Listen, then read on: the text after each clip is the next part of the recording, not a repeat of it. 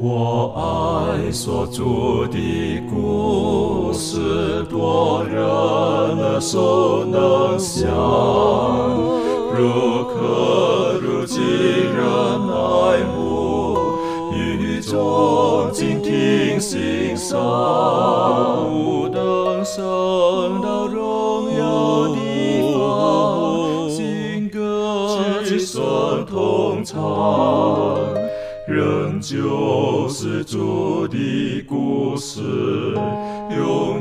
远传讲不忘。我很难说那故事，永垂不朽传万代，在天仍然的诉说主耶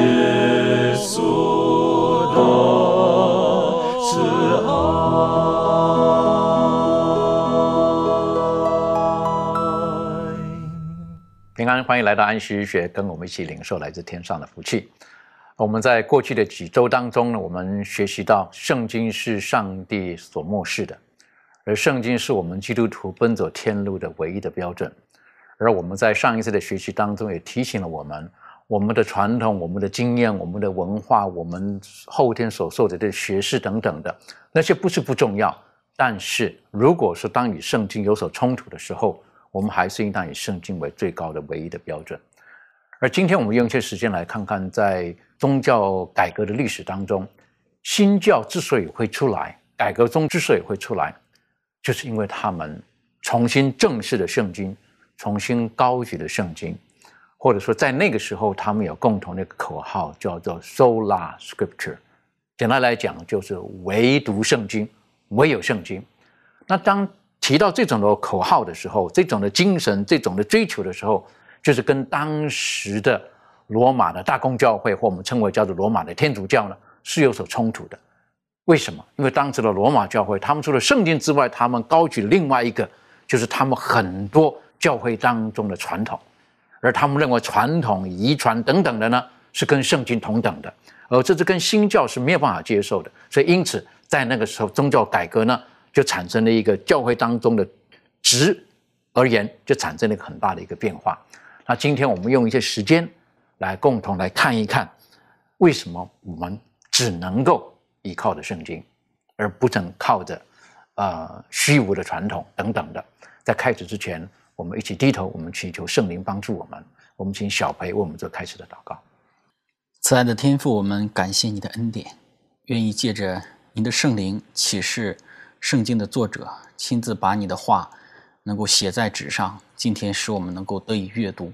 我们相信你的话是主你清楚无误的启示，是你旨意的表达，也是你对于我们所有人类的计划、所有的安排都在其中。愿意帮助我们，使我们能够透过殷勤研究、殷勤阅读你的话语，能够将你的话作为我们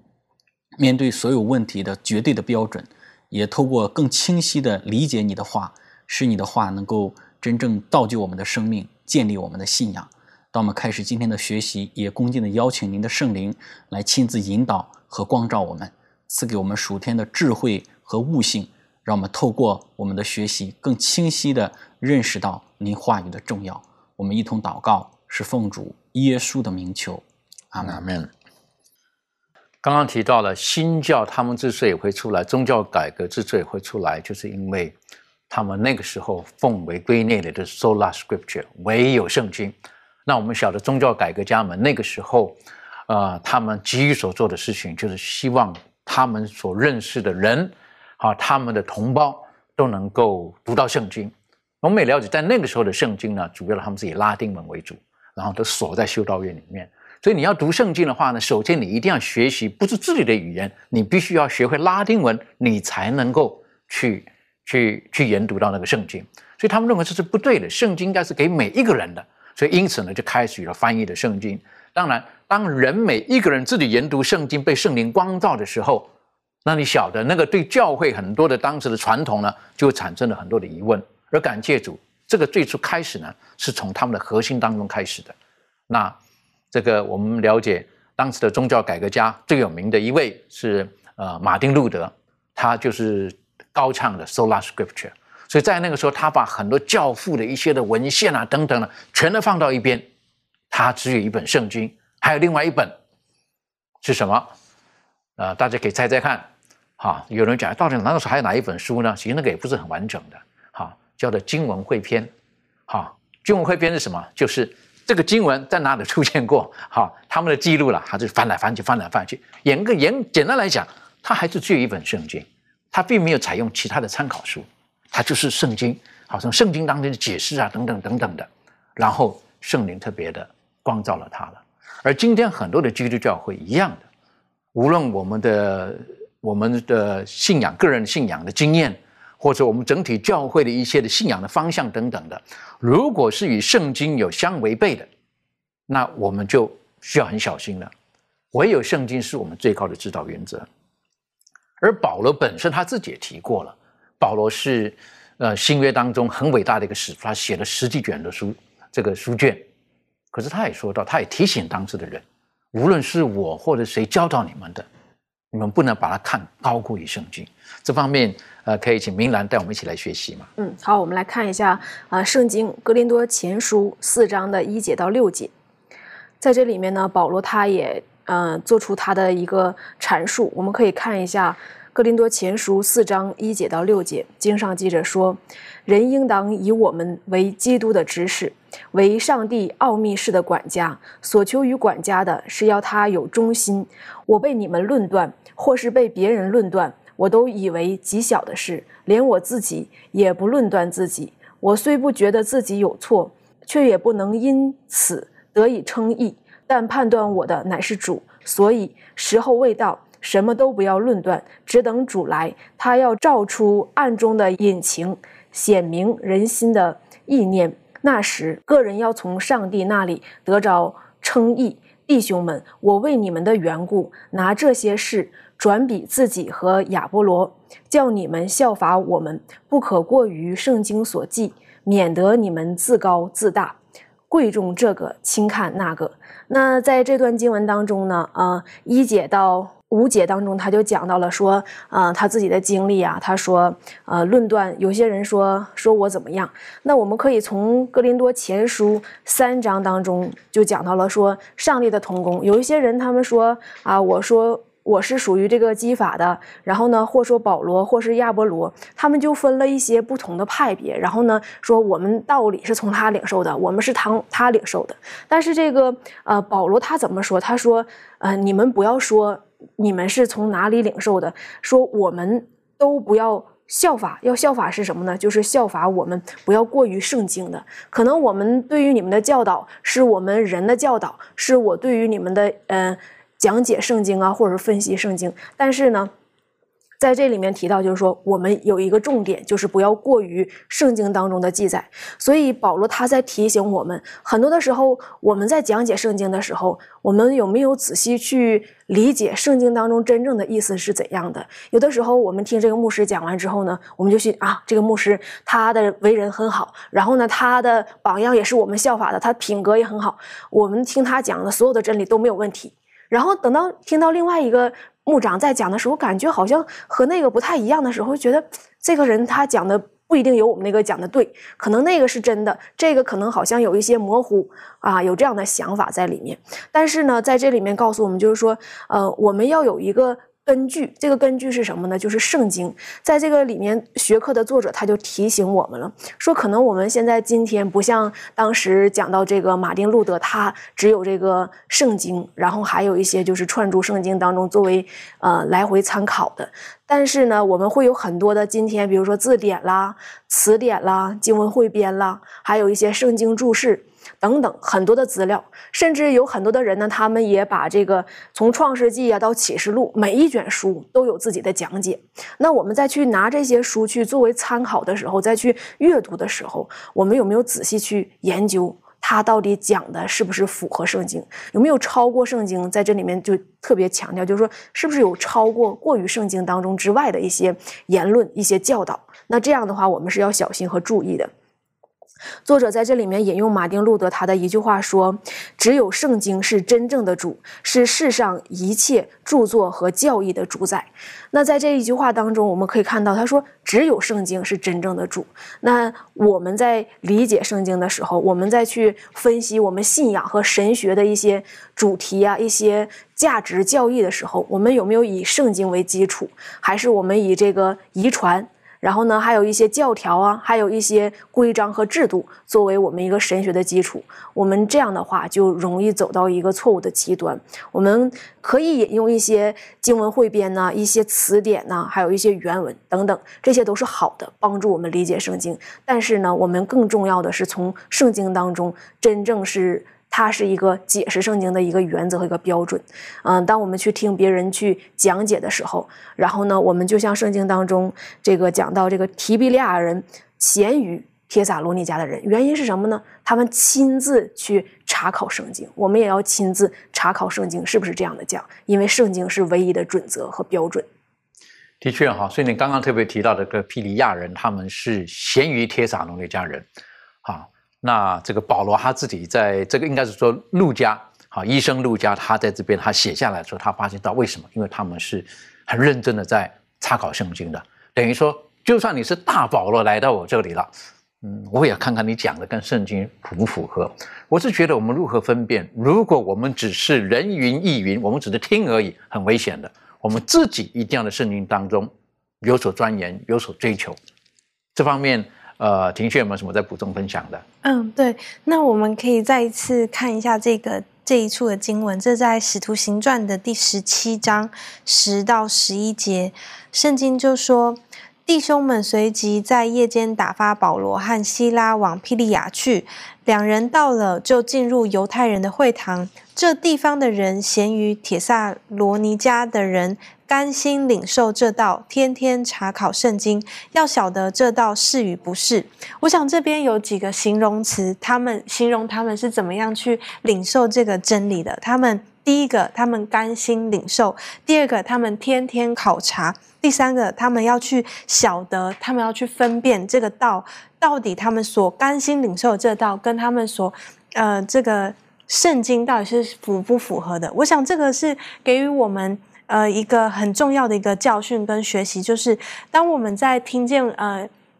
每一次的正道信息，或者是当我们在灵修呃听见彼此之间的分享的时候，我们是不是也是会回到圣经当中，然后去来查考呃我们所。听见的跟我们所真正呃手中的这本权威呃是不是真的是相符合的？那当他们呃相符合的时候呢，他们的甘心领受就造就他们更加的在属灵的生命上面更加的成长。那在这个怀师母呢，他在这里头呢，他也有提到，他说霹雳亚人并没有因他们的偏见而心胸狭窄，他们乐愿研究使徒所传讲的道理的真实性，而且他们查考圣经并不是出于好奇，而是要学习其中有关应许之弥赛亚的。写作，所以我想这个呃，的确是在我们现今的时候，我们在学习上帝话语的时候，非常非常重要的一个呃准则。的确，所以我们晓得，呃，庇利亚这个地方并不是犹太人特别集中的地方，但是在这边的人他们是愿意查考圣经，所以我们晓得保罗在庇利亚这个地方，呃，有很多希腊的妇女，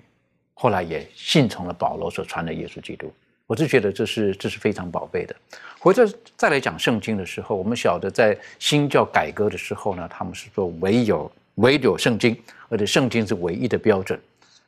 但是有一些人的说法当中会会提到，这圣经当中新约旧约是分开来的哈，旧约这么说，新约是这么说哈，所以说我们在新约时代的旧约已经不重要，已经废掉了？为什么矛盾的等等的，是这个样子吗？实际上。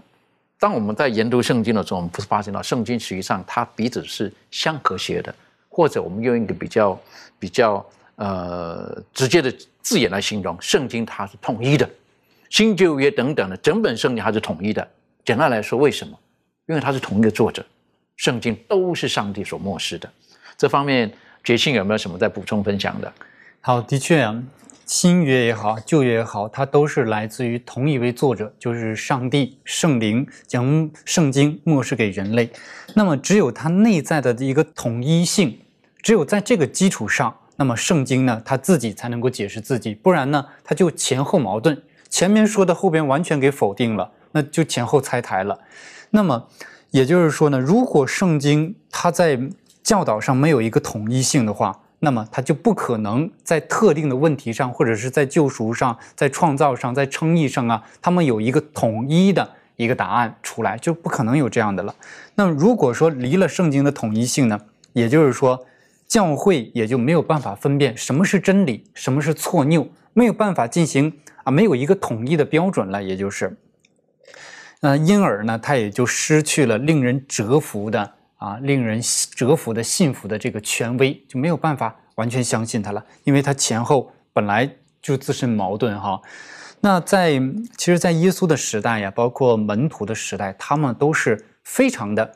相信圣经。那那个时候呢，是旧约圣经，包括保罗所说的这个一段话，他都大量的引用诗篇呢、以赛亚书，包括我们上一几次学课当中呢，他也说到了，他说有一位学者，他呢。就把新约圣经呢啊进行一些分析，他发现呢，在整个新约圣经当中呢，有两千六百八十八条是引自旧约圣经的，啊，其中呢有四百处是来自于以赛亚，三百七十处呢来自于诗篇，二百二十处呢来自于出埃及记。他就是说，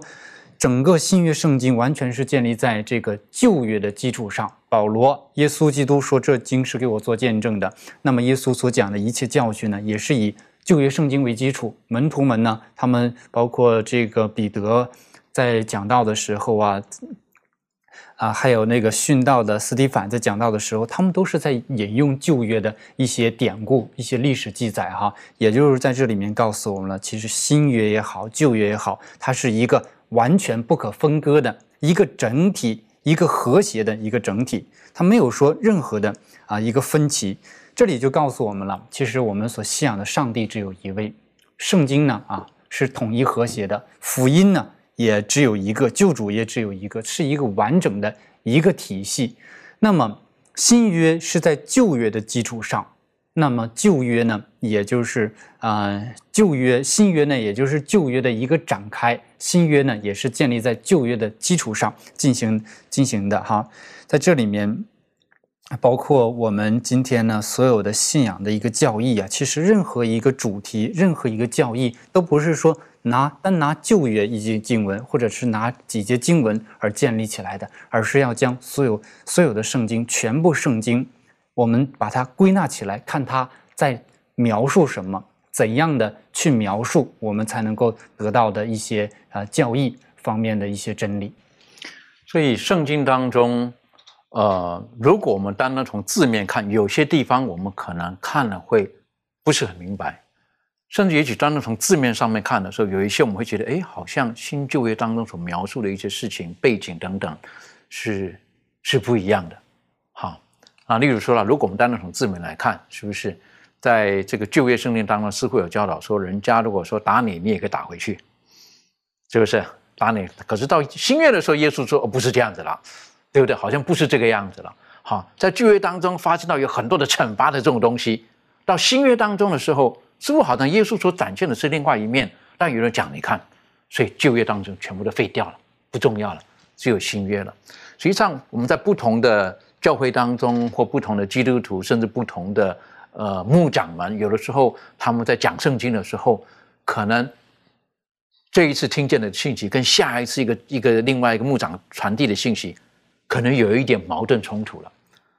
在这个时候，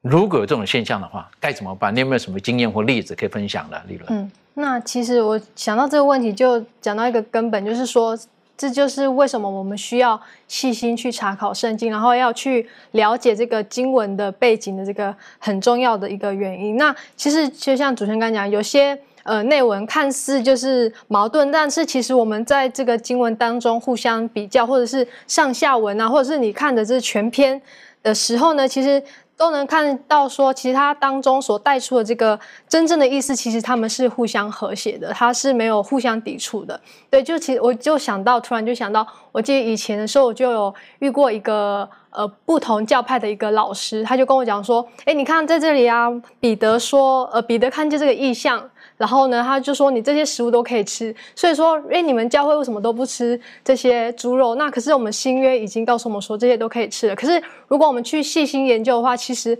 这个彼得这件这个意象，他不是在讲到真正是不是在讲到食物，是在讲到这个外邦，我们要传福音给外邦。所以其实我们可以看到说，当我们去研究这些的，研究这些经文的时候，其实有许多当中都是互相和谐一致，并没有改变的。但是呢，当然圣经当中还有很多我们现在现有这个思想没有办法去理解的地方。但是当我们有不懂的。地方的时候，我们也不要去强解。然后呢，这些问题，当然这些问题也不应当是摇动我们对主的这个信心的这个原因，而是要用我们这种信心的眼眼光去相信，说这个的确圣经它是一统一性的，而且它是新约旧约当中是互相联系、互相阐明的。那呃，所以说，当我们遇到这些我们现在还没有办法明了的这些事情的时候，我们只能盼望，当我们有。呃，机会跟我们的主相见面的时候呢，我们就可以问他说：“主啊，这这个当你所赐下这些话语当中，到底是什么意思？可不可以请你来告诉我们？”这样子的确了哈，像圣经所说到的，到那日我们就要全都明白了。好，到那一天，我们今天有的时候观看如同对着镜子观看模糊不清，到那一天可能都明白了。那都明白了，还会不会再问耶稣？我也不晓得了哈。这个有的时候可能，也许还会有一些问题会想问耶稣。也许就是我们人生当中的经验啦，好一些我们觉得是很苦难的地方啦。但我相信到那个时候会有最好的答案。那圣经的统一性我们可以晓得，因为都是上帝所写的。旧约的上帝跟新约的上帝是一样的。圣经告诉我们，我们的上帝昨日、今日直到永远，他一直都是一样的。他在他没有所改变的，在他没有转动的影儿。可是，可是有的人呢，他在解读圣经的时候呢，然后就会把圣经呢，明明是很清晰的道理，有的时候呢，就把它变得很像很很灰暗了，哈，或者说暧昧不明了，哈。可是圣经告诉我们，在它并没有转动的影儿，可是呢，有时候我们看到好像很多的影子，好，好像有四五道光照过来，然后那影子在不同的方向，乱了我们的我们的这个思维了。而耶稣基督在在世界上的时候，实际上。当时的文士、法雷赛人、律法师等等的，有的时候就会用一些他们自己不明白的问题，然后就挑战耶稣基督。可是耶稣基督的回答都是从圣经当中写到的，是不是？有好几个例子，这方面可以请小培带我们一起来学习吗？好的，那我们能够看到，在马太福音、马可福音、路加福音当中呢，那这个同关福音书里头记载到了很多关于耶稣在世的时候，这些律法师啊，这些呃非常觉得有一点点能耐的这些。人呢，对于耶稣的一些挑战，那耶稣呢给予他们的回复呢，其实如果我们去看的话呢，经文当中在学科里面给我们列出的这些经文呢，其实有一个非常突出的啊一个词组啊一个片语，就是经上记着啊经上记着啊，或者是经上写着，或者是这个经你难道没有念过吗？这个经你有没有读过啊？等等，就是大概都是。非常明显的一个一个片语，给我们看出来的。所以从耶稣他所讲的这些，呃，所提到的这些经上所记的、经上所写的这些话来去回应这些人他们对于经文的疑问呢，我们能够看得出来的是，耶稣基督他对于圣经的经文的这个清晰的一个阐述是，没有再过多的去解释它了。就是说，这节经文已经很清楚的阐述出这个道理了。这个经文呢，已经很清楚的说明了。我们来举个例子看，在马呃马可福音的十十二章，马可福音的第十二章的第十节啊，这里说到经上写着说，匠人所砌的石头已做了房角的头块石头，这是主所做的，在我们眼中看为稀奇。这经你们没有念过吗？也就是这里所讲到这个呃。凶恶的佃户的一个比喻里面，耶稣特别提到了，就是这一个匠人所砌的石头成为房角头块石头所提所提到的这个耶稣基督所要成就的那个救赎的工作啊，已经很清楚了，已经说得很明白了，在旧约当中，我不需要再解释了。那耶稣反问他们：这经你难道没有念过吗？你没有读过吗？所以，从耶稣他在回应这些文士啊、法利赛人啊这些犹太的教师拉比们的这些疑问上，我们能够看出来，他凸显出的一个很清楚的一个原则，就是旧约的圣经的经文对于很多的啊这个一些的预言呐、或者是关于耶稣的使命啊，以及等等的，都有很清晰的一个记载，不需要再过多的人为的去加添予以解释。我们知道现在有一种的，特别是在早期很早期，在基督使徒时期的教会就已经出现了一种解经的方法，就是寓意解经的方式，就是认为在这个明显的经文的一个记载字面的意思的下面，还隐含着某一种很深奥的一个意义。而这些所谓的解经的专家呢，他所做的工作就是把那个字面以下隐含的那个意义讲述出来。其实是不是这样子呢？其实耶稣从来没有。呃，在他的回应当中，并没有这样的一个含义在里面。就是我们相信圣经当中非常直直白的讲讲的一段话，就是直白的一个意思，并没有所谓的什么隐含的含义在里面。也就是说，圣经的经文有很清晰的一个教导在里面，他怎么教导就怎么是，不需要再另外的呃过多的加添一些个人人为的一些臆测，或者是用一些寓意的方式来去解释它。当然，我们说解释预言。或者是解释预表，以及解释这个呃圣经当中的一些象征啊、一些符号啊等等的，那又是另外的一种的解释方法。但是，除非只要不是这些预言啊、预表啊，或者是一些象征性的符号以外的，我们就按着经文的啊表面上的意思去理解就可以了，不需要再去把它所谓的隐含的意思带出来。这是我们能够从耶稣他回应这些律法师里用经上记着说。呃，非常清晰、非常明晰的一个方式所能看到的一点。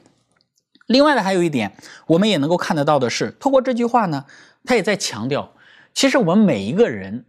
应当自己去啊研究圣经。我们对于圣经的认识和理解，不应该建立于在教会啊，或者是别的一些什么人的一些权威呃之下。然后，哎，某某人是是这样说的，那教会的传统是这样教导的，然后我们就以此就把这些东西呢，就作为我们的标准了，作为我们对于圣经的一个认知了。其实呢，我们从耶稣他所说这句话里面，我们能看到，耶稣说。你们应该去看圣经啊，这经你们没有念过吗？这段经上是怎么写的？你们不知道吗？意思就是说，他在呼吁人，你们应该去看圣经，是这样写的。那圣经是这样记的，你不要去啊，看着教会传统怎么讲啊，或者某一个人的权威是怎么样讲的。所以这个呃，是让我们看到呃第二个一个引申的一点。那耶稣回应的第三个给我们看到的就是什么呢？就是说我们。去解释圣经的时候呢，不是只是少数人才有那个权柄来去解释圣经。就像刚开始我们呃主持人所提到的啊，中古时期啊，只有某一等的人，某一个具有神职权柄的人，他才能够把这个捆锁的圣经解开，然后去阅读。一般的普罗大众，一般的平民百姓不配，也没有权柄，也没有那个那个功力能够解释得了圣经。所以在耶稣他的讲述当中呢，我们能够看到很明显的，耶稣并不认同这一点。耶稣说，每个人都应该去读圣经啊，这个经你没有读过吗？这个经你没有念过吗？意思是很个人的，是都可以读、都可以念的。所以我想说，这个是透过我们从耶稣他的这些对于律法师啊等等的一些人的回应上，给我们带来三点的思考。那从这三点的思考当中呢，我们能够清楚的，也足够的呃理由或者是证据来证明圣经是那样子的清晰，不需要人再加添自己个人的解释。我们应当好好用圣经，让圣经自己来作为他最自己的这个最有权柄的那个解释者。的确哈，特别是关于到我们个人生命的得救的这个问题上面，实际上圣经当中已经是很清晰晓得了。除他以外，别无拯救，这是那么直白的一句话了。但如果说我们还要把它再再去搅得很复杂的时候，那可能我们是庸人自扰了。所以圣经其实对我们而言是是某一些部分特别，我们相信在关于我们得救的事情上面呢是很清晰的了。当然，刚才这个小朋也特别提醒我们，有一些预言的部分啦，好一些表号的部分啦，好，可能有的时候我们我们没有说很专心的去研究的时候，可能有的时候不明白。甚至有的看那个表号的时候，我们还不晓得那个兽代表什么，那个那个活物代表什么。其实那一部分呢，应当是说，呃，我们能够明白很好。但如果不能够完全明白的时候，不会不应当因为不明白那个而影响了我们对耶稣基督的关系，或影响了耶稣基督他对我们救赎的那种的爱，在这个里面，不会说因为不明白了这段预言就觉得耶稣不爱我了，啊，这这个是完全两回事情的，哈。但有的时候要很小心的，就是有的时候我们太过于太过于一直想要钻研这些预言当中，而不能够解明的时候，有一些人他就开始怀疑了，他在怀疑圣经的真实性了。那我是觉得这个。这个是是不需要的，所以当时耶稣基督他回答当时一些这些人的问题的时候，我们晓得他所回答的呢，那些人大概都是有读书的人，啊，当时的普罗大众呢，我在想这个这个彼得、雅各、约翰他们读的圣经可能还没有这些人多，所以耶稣才会讲这你们如果以现在的人比较比较俗的话讲，这你们读到什么地方去啊？啊，你你你读到哪里去了？是不是？你你没有看过吗？这个你天天你还是律法师，你还是文士，你教导人，你不晓得圣经怎么写的吗？是不是？其实那个都是很简单的，很简单的事情。求主帮助我们，让我们用一颗单纯的心，用一颗谦卑的心，然后在神的面前呢，多多的学习。那我还是想请问一下庭轩哈，是不是在在奔走天路当中，我们打开圣经当中，我必须承认哈，到今天有些部分呢。我们还是不明白的，好，我们也还是还是不明白的。那但是有一些呢，以前不明白，后来慢慢就明白了。好，随着人生的经验啊，随着年龄啊，随着自己的探讨了等等，你有这方面有没有什么可以跟我们分享的？嗯，有，就是我嗯还没有很认识上帝，但是知道嗯这位耶稣是一位慈爱温柔的救主的时候啊，甚至愿意为了牺牲他自己的生命来拯救我们罪恶的人，觉得呃这样子的神真的很了不起。但是因为我看到在马可福音第十章二十九到三十节这这这句经文呢，在一开始的时候我是有一些困惑的，就是在这里说到说耶稣说：“我实在告诉你们，人为我。”我和福音撇下房屋，或是弟兄姐妹、父母、儿女、田地，没有不在今世得百倍的，就是房屋、弟兄姐妹、母亲、儿女、田地，并且要受逼迫，在来世必得永生。哦。就是一开始接触这样子的经文的时候，的确是会让我呃对对神的爱跟连续有些困惑。嗯，他要我们甚至为了他，然后来撇弃呃一切的骨肉之亲，然后一切的这些财产，似乎好像是一个呃不怎么样人道或者是很严苛、很严厉的神。但是事实上，他并不是要这样子的教导我们。他的意思是说什么呢？它是呃，我们知道圣经里面要提供给我们的是一个呃生命之源的一一本书，它是要给我们真正的那种永恒的利益。所以，当我们去重视这样子的一件事情的时候，以耶稣基督以这个福音为重的时候，神他希望我们能够为这样子的事情，甚至是愿意付出一切的代价去追寻。当我们愿意付出一切的代价去追寻的时候，他说我们可以得着所应许的今生以及来世的赏赐。所以，呃，这样子透过呃，嗯，去研究，然后去了解以神的思想概念，然后去研究这段经文的时候，你反而是看见上帝更大的爱，还有在当中，呃，要我们去追寻一个更重要的事情。原本我们过去所认为重要的那个价值，反而就是呃，可以更加的更上一层楼。所以，我想，这就是我们在阅读圣经的时候，去挖掘财宝的时候那种的快乐跟满足。的确，我觉得那个是随着个人属灵经验的成长了哈。如果我们单单看字面的时候，觉得基督教是是好可怕的哈，怎么搞的？这个神是那么独断的哈，就是你爱我，绝对要超过你的父母等等的。这个跟我们，特别是我们中国人，我们那种思维哈，我们孝道百善孝为先哈，那个是有一个很大的矛盾的。那实际上没有矛盾的。耶稣基督，耶稣耶稣基督他自己本身，他都立下了一个很好的榜样。但是还记得他十二岁在圣殿的时候。他是怎么回答他的妈妈的？有人会觉得说好像很不孝，是不是？岂不知我当以我父的事为念吗？啊，在那个时候，玛利亚会觉得，他说：“儿子，你怎么这样，让我们很操心啊，等等的，是不是？”可耶稣基督在那个时候，他他更知道了。那随着年龄的增长的时候，以前我们对这句话，就像刚刚庭轩讲，我们会有一定的挣扎在里面，是不是？我我宁愿跟我的父母一起下地狱，啊，是不是？我宁愿跟我的父母一起下地狱，对不对？开玩笑，那个爱等等的。但是我们总没有想过，神透过我们，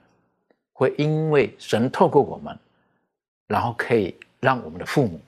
因着耶稣基督的救赎，都一起得救呢？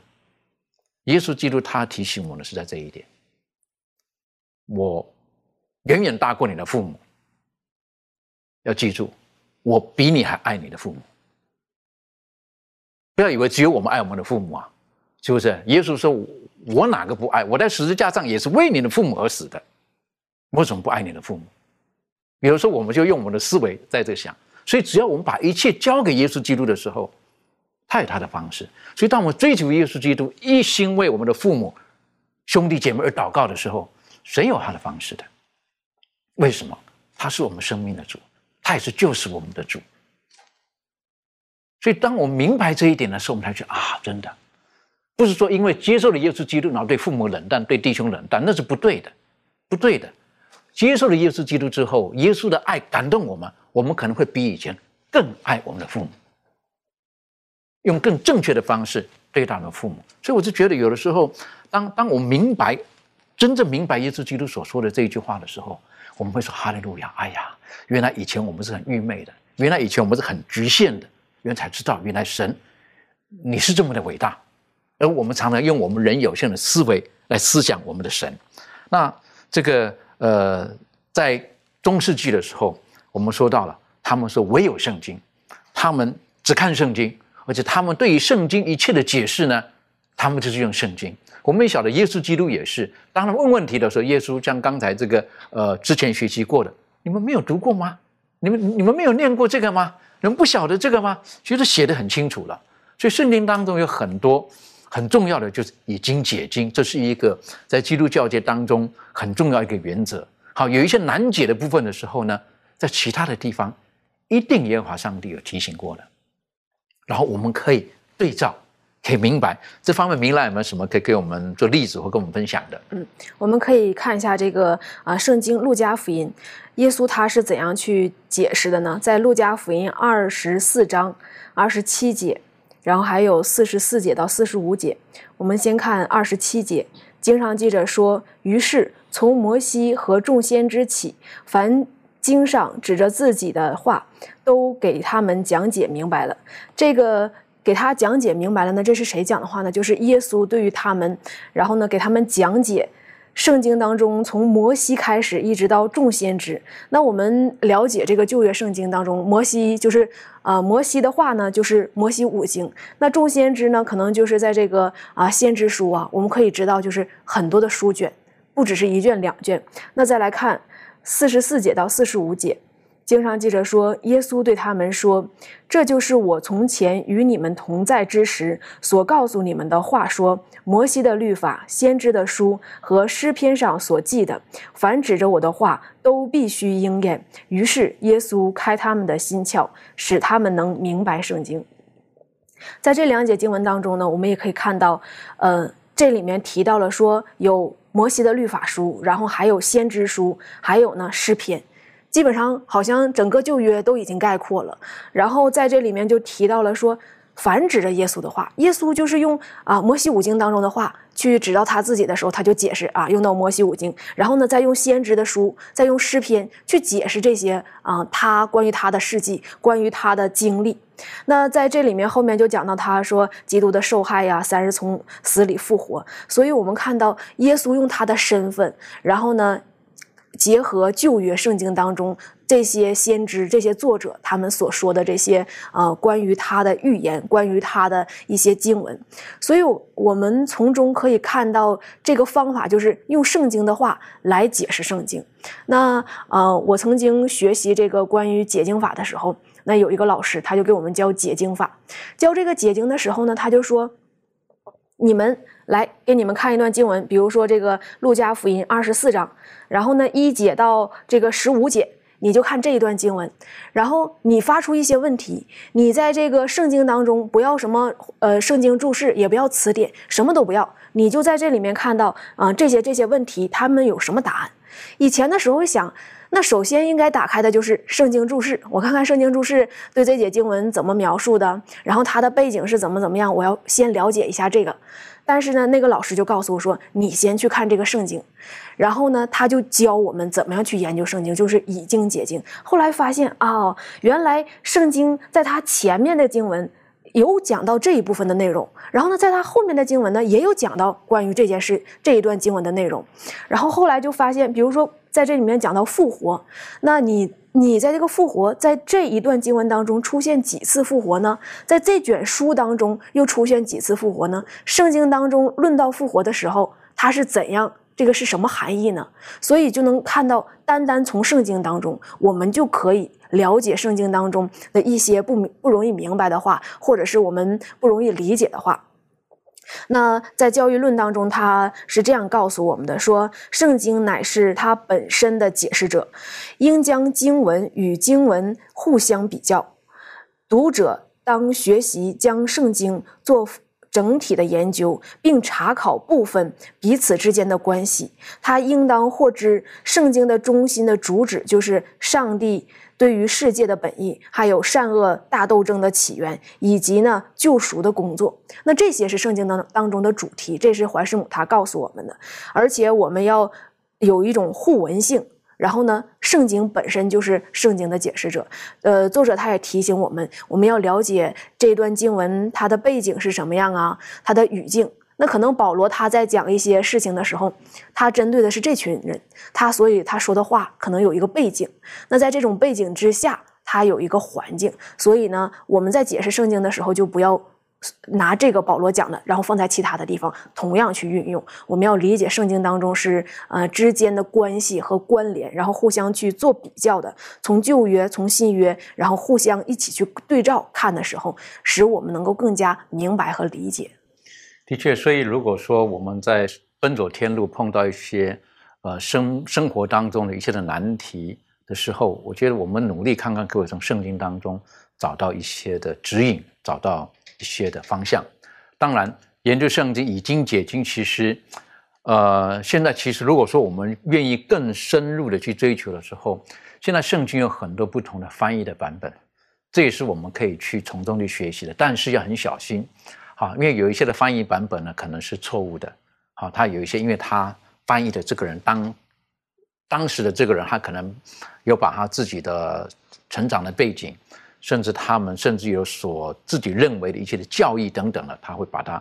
放在这个里面，好，甚至有人讲我们要从原文来看，但是原文呢都有几个不同的版本，好，不同的版本当中呢，实际上，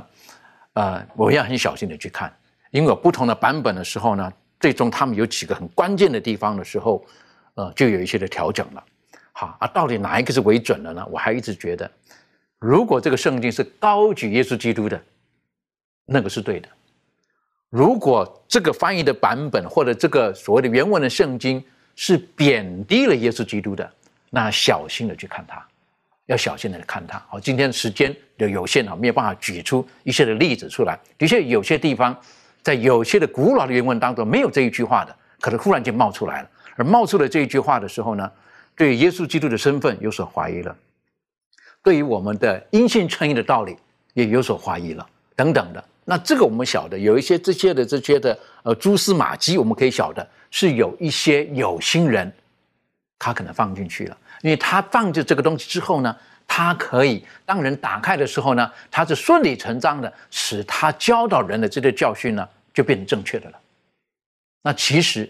那里面是错误的。那所以说对原文的理解也是很重要。当然，如果说我们并没有这种神学的造就背景的时候呢，我是觉得找不同版本的经文来看一看也是很好的。好，同样这一句话，然后看看不同的说法，好，然后有一些关键的地方呢去找一找，那你会觉得哦，有些地方的确某一些新新翻译的或简单的，可能翻得更直白一点，更容易让人明白一点。因为毕竟我们手中的这本和合本呢，哈，这个已经是好多好多年了。好多好多年了，是不是？所以最近这个和合本，呃，有些部分呢，有些的文字等等，现在并不一定每一个人都能够明白的。好，有些部分觉得有一点文绉绉啊，等等的。所以求子帮助我们。那我想请问一下杰信哈，在圣经当中的确有一些部分呢，如果我们的圣经当中收集来的经文是错误的时候，可能会导入到一个完全不正确的方向。但是如果说我们所看见的是正确的经文，而且很正确的解释的时候，会把一些的问题呢就能够解决了。例如说，这争议很大的一个，就是人死后的状况。圣经当中其实讲得很清楚了。但是有甚至有一些基督教派对于这个的解释呢都不符合圣经的。这方面你有什么可以补充分享的？的确啊，关于圣经的解释，我们如何的解释，好像，嗯，不是说圣经在说什么，是我们如何解释圣经，就得出怎样的一个教义哈。就比如说有人呢，就关于人死后是什么样的一个状况呢，就把这个拉萨路拿出来了。你看，耶稣呢曾经说过，拉萨路死后去哪里了？上天了，亚伯拉罕怀抱里坐着呢。哎，在那里，那另外一个恶人死后在哪呢？硫磺火湖地狱里烧着呢，哈，还不死，什么火是不灭的，烟是不那个不朽的呀，等等，就是两种状况。那么，如果说这个是真理的话，我们想象一下，这个亚伯拉罕的怀抱得多大呀？死了一个人去抱着，死了一个人去抱着，从亚当一直到那儿。估计得怀抱里抱着成千上万个人，哈，这也是不合理的。所以，我们从这个上下文的背景看的呢，耶稣基督他是设了一个比喻，而这个比喻呢，它不是事实。那有人呢也把这节经文，比如说这个说到暗嫩死后，大卫得了安慰。哎，在这个举行丧礼的时候就说，为什么暗嫩死了，他的儿子死了，大卫会得安慰呢？因为他上天了。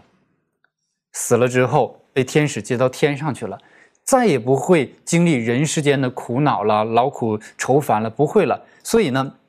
大卫才能够得到安慰呢。这你说这种解释圣经呢，是完全没有一个上下文的一个根据，完全就是按照自己想怎么解释就怎么解释了哈。那我们把，呃，如果说关于这个死后的状况，我们把各种经文关于论死后的状况的经文放到一起，我们来共同看一下，他在。描述的什么？他在描述死后的状态是怎样的？那比如说传道书，他说了啊，活着的人知道必死，死了的人毫无所知。那也说到这个尘归尘，土归土，人的这口气呢，哎就没有了，这个肉体呢就成化为尘土，腐烂了。呃，包括上帝也说，在起初的时候说，吃的日子必定死啊。那亚当夏娃呢，他们已经。都成为死了，那么这里面就讲到了人会死，那死后会怎样的呢？耶稣也说了，他死了就像睡觉一样，嗯，毫无所知。在这个死了的状态呢，是一个没有知觉的、没有痛苦的、没有理智的，是一个这样的一个状态。那这是一个死人的状态。我们再从这个复活的角度来说，如果说，哎，人死后。那个灵魂是不朽的，他已经上天了，那何必再信复活呢？何必再有复活呢？何必末日号筒吹响的时候死人再复活？这些话不都是多余的吗？所以从这里个角度来看呢，我们也知道呢，将来有复活，就说明呢人哎是真的死了，他这个灵魂呐、肉体啊，全都哎化为化为就是不复存在了。当复活的时候呢，上帝呢再将他的生命呢重新唤醒。该有怎样呢？就有怎样呢。所以对于我们呃来说呢，要如何的确定某一教义、某一主题，必须打把很多的经文拿出来，我们共同的研究，才能够得出结论。的确，在圣经当中，在基督教界当中，有有一些的部分，的确我们要真的谦卑在主人面前，求圣经完整的光照我们。不然，的确有不少的人，他们今天对于圣经的认识呢，还是有所偏颇的。还是有所偏颇的，那很可惜的。OK，还有一点时间哈，我们来看看，其实，在各个宗派当中，除了圣经之外，还有很多的其他的书籍。当然，圣经写圣经的都是上帝特别的所拣选的，特别呃圣灵所感动的这些四十几位作者。但，我们也晓得圣经当中有许多的所谓的先知是上帝所拣选的，他他们除了一些言语之外，他们在圣经当中并没有著作。但是对于我们人而言呢，影响是非常大的。例如说，施洗约翰，他没有著作。耶稣说他是先知当中最伟大的一位。例如说，以利亚，他甚至是活着坐着火车火马升天的，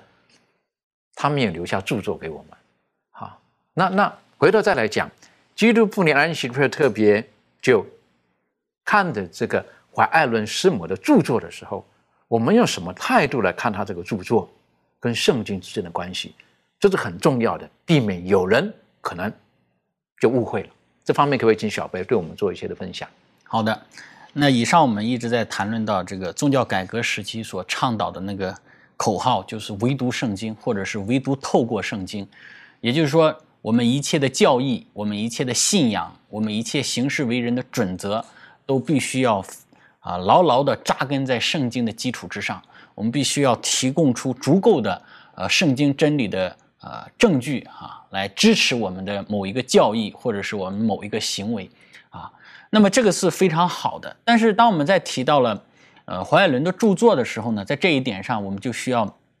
呃很谨慎的去回答一些人的质疑，因为我们可能稍微一不谨慎的话呢，这样子就会让人家觉得我们说有。我们有第二本的圣经，或者说我们除了这个唯独圣经之外，我们还强调这个唯独胡爱伦的著作，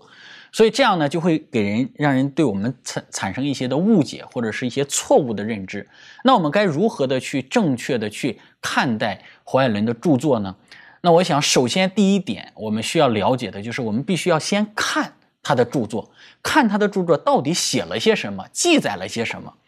所以，当我们去看胡爱伦的著作的时候呢，我们会发现，在胡爱伦的著作当中呢，他对于圣经的强调，胡爱伦的作品当中对于圣经的那个认定是一种怎样的态度？胡爱伦的作品当中从来没有说他自己的著作是第二本的圣经，他也没有说自己的这个著作是与是与圣经啊是高于圣经的，或者是呃是与圣经。呃，所记载的是有更新的一些启示，更新的一些亮光，在他的著作当中并没有这样子的一种宣称，反倒在他的作品里面呢，有这么几个方面的一个声明和强调。首先啊，在他的著作当中，对于圣经的认定是，圣经是一切思想和神学的基础和中心，这一点也是我们所相信的。那么第二，他也曾反复的强调，圣经当中所有的教义啊和这个信仰以及实践的最高权威。和终极的规范和标准啊，就是圣经，这是他第二个。他不是说我所写的作品是最高的典范、最高的权威，他不是说我所写的作品是教义的权权威，或者是你信仰的权威，并没有。他强调的是圣经。那第三点，他也非常明确的表示支持我们现在很多人所宣称的啊，宗教改革时期所宣称的唯独圣经的这一个伟大的新教的原则。所以从这三点上，我们能够看得到的是，他自己首先不宣称自己的作品是高于圣经，或者是圣经额外的补充；第二点，他也不宣称自己的这个呃作品或者是自己的著作是啊用在或者说是建立在一个新的一个教义，或者是呃不是圣经所讲的一个新的教义，他也没有这样的一个宣称。所以反倒呢，他对于自己著作的一个宣称是这样子的：首先呢，他宣称自己的作品、自己的著作与圣经比较起来呢，是将男女信徒引向这个啊，像一个这个小光一样引向这个圣经这个大光。自己的作品是一个小光。如果人注重于圣经的话，他自己就说了：如果人注重于圣经的话，就不需要他这一个小光了，也不需要他所写的这些作品、这些证言了。所以。当人忽略圣经，或者是不注重于圣经的时候呢，他写了一些的作品来呼吁人转向圣经，就像今天我们在讲台上讲道一样。当人偏离圣经，或者是不注重圣经，我们也会讲到呼吁人怎样呢？去回归圣经，但不是在呼吁人来回归到我们身上。所以这个比喻呢，在他自己的宣称当中呢是非常清楚的。那么。第二点呢，他也特别强调，他的著作绝不是任何严谨的研究啊，圣经研究的捷径或者是替代品。有些人呢，就只研究胡爱伦的著作，而不研究圣经啊，只研究是胡爱伦所写的东西，忽略了圣经。那他强调了这个是不可以的啊，他也没有这样的宣称。那么还有第三点，就是说，呃，当我们去逐逐渐的去研究圣经，让我们的基督徒经验。更深入的啊，去晋升的时候呢，那么他的证言呢，按照他自己刚刚所讲到的，我们所说的，就不需要再去更多的去写作这些证言了。所以，我们能够看得到的很清楚的，胡爱伦他所写的这些著作以及证言，就有就非常类似于刚刚我们所提到的，像以利亚呀、世袭约翰啊，像女先知户勒大呀，还有或者是其他的一些的圣经当中没有留下著作的先知。所写下的作品，那这些作品呢，同样的都是一个呃一个目的，一个目标，就是引导人回归圣经，引导人转向上帝，引导人把自己的信仰建立在圣经的权威之上。所以呢，最后呢，在这个学科的作者他给了一段的总结，我觉得是非常的、非常的好，也非常的中肯。他是这样说的：因此，胡爱伦的著作值得人们潜心的领会，他们具备圣经作者们所拥有的同样的末世，但是他们的功用与圣经是不同的。他的著作并非作为圣经的补充，而是全然的服从于圣经。胡爱伦的著作从未想过用来取代圣经，相反的。他将圣经的高举作为是信仰和实践的唯一标准，所以如何的去看待他的作品，如何去看待啊这个唯独圣经呢？我想在这里给我们一个很好的一个答案了，就是让我们去回归到圣经里。我想这个是很重要的，好，很重要的。刚刚特别是我们这一季学科的作者提到的，他说，呃，怀爱伦所写的这些的属灵的这些的文字，这些的篇章。并不是要对圣经有任何的补充，如果有补充的意思的话呢，就是圣经它有所缺陷，所以它还要补充，是不是？它它不是任何的补充，它也没有任何的意思要去取代圣经的地位。那有什么样的简单的比喻呢？我一在想什么比喻呢，比较容易可以明白呢？我就想到了，例如说我们在读古诗的时候，好读古诗的时候呢，有一些我们真的是很难懂的。但我举这个例子不是很好的例子了哈，是不是？但是，例如说“床前明月光，疑是地上霜。举头望明月，低头思故乡。”这个是呃，这个李白所写的嘛，是不是？还有这个小学生刚读这个东西呢，不大懂的时候呢，老师就开始解释了：“床前明月光，好是什么意思啊？等等等等等等的。”那老师的解释这一切所有的东西。他会高过李白所写的这个诗的原来这本这个这首诗吗？不会。最后回头了还是什么啊？这是什么？李白的这首诗，没有他这一首诗，不需不会有后面的这些的解释。同样的，当我们在看圣经的时候，的确，上帝在不同的时代当中，他早期有一些教父，历代以来。他他圣经的真理，他会透过不同的人、不同的人跟上帝的交往之后，然后感动当中写下了一切的著作，对今天的我们都是有帮助的。但是记住，圣经才是那唯一的大光，圣经那唯一的大光。所以求主帮助我们，我们为其他的一些在解释圣经的一切的书籍，我们献上感恩。但是这一切不能够高过圣经的本体，上帝的著作，上帝对我们所说的话更重要的。我们不单单的理性上的明白，我有圣经能够带给我们真的属灵的生命，就是帮助我们，让我们去低头，我们做个祷告。谢谢阿巴夫，今天我们有很多的学习，我们谢谢您，因为你在中世纪的时候透过新教的改革，而让我们现在每一个人都能够阅读你的话语。我们也晓得仇敌魔鬼企图要隐藏你的话语，但你在历代以来，你用各种的方式，不单单是保守。你也透过不同的先知、不同的时代的人，将将你的话语解开来，使我们都能够明白。但主在这个幕后的这个时代当中，有各种的声音困扰着我们，有各种的学说在我们周遭环绕的时候，帮助我们，让我们在信仰的路程当中，我们晓得唯有圣经是我们唯一最高的准则。帮助我们，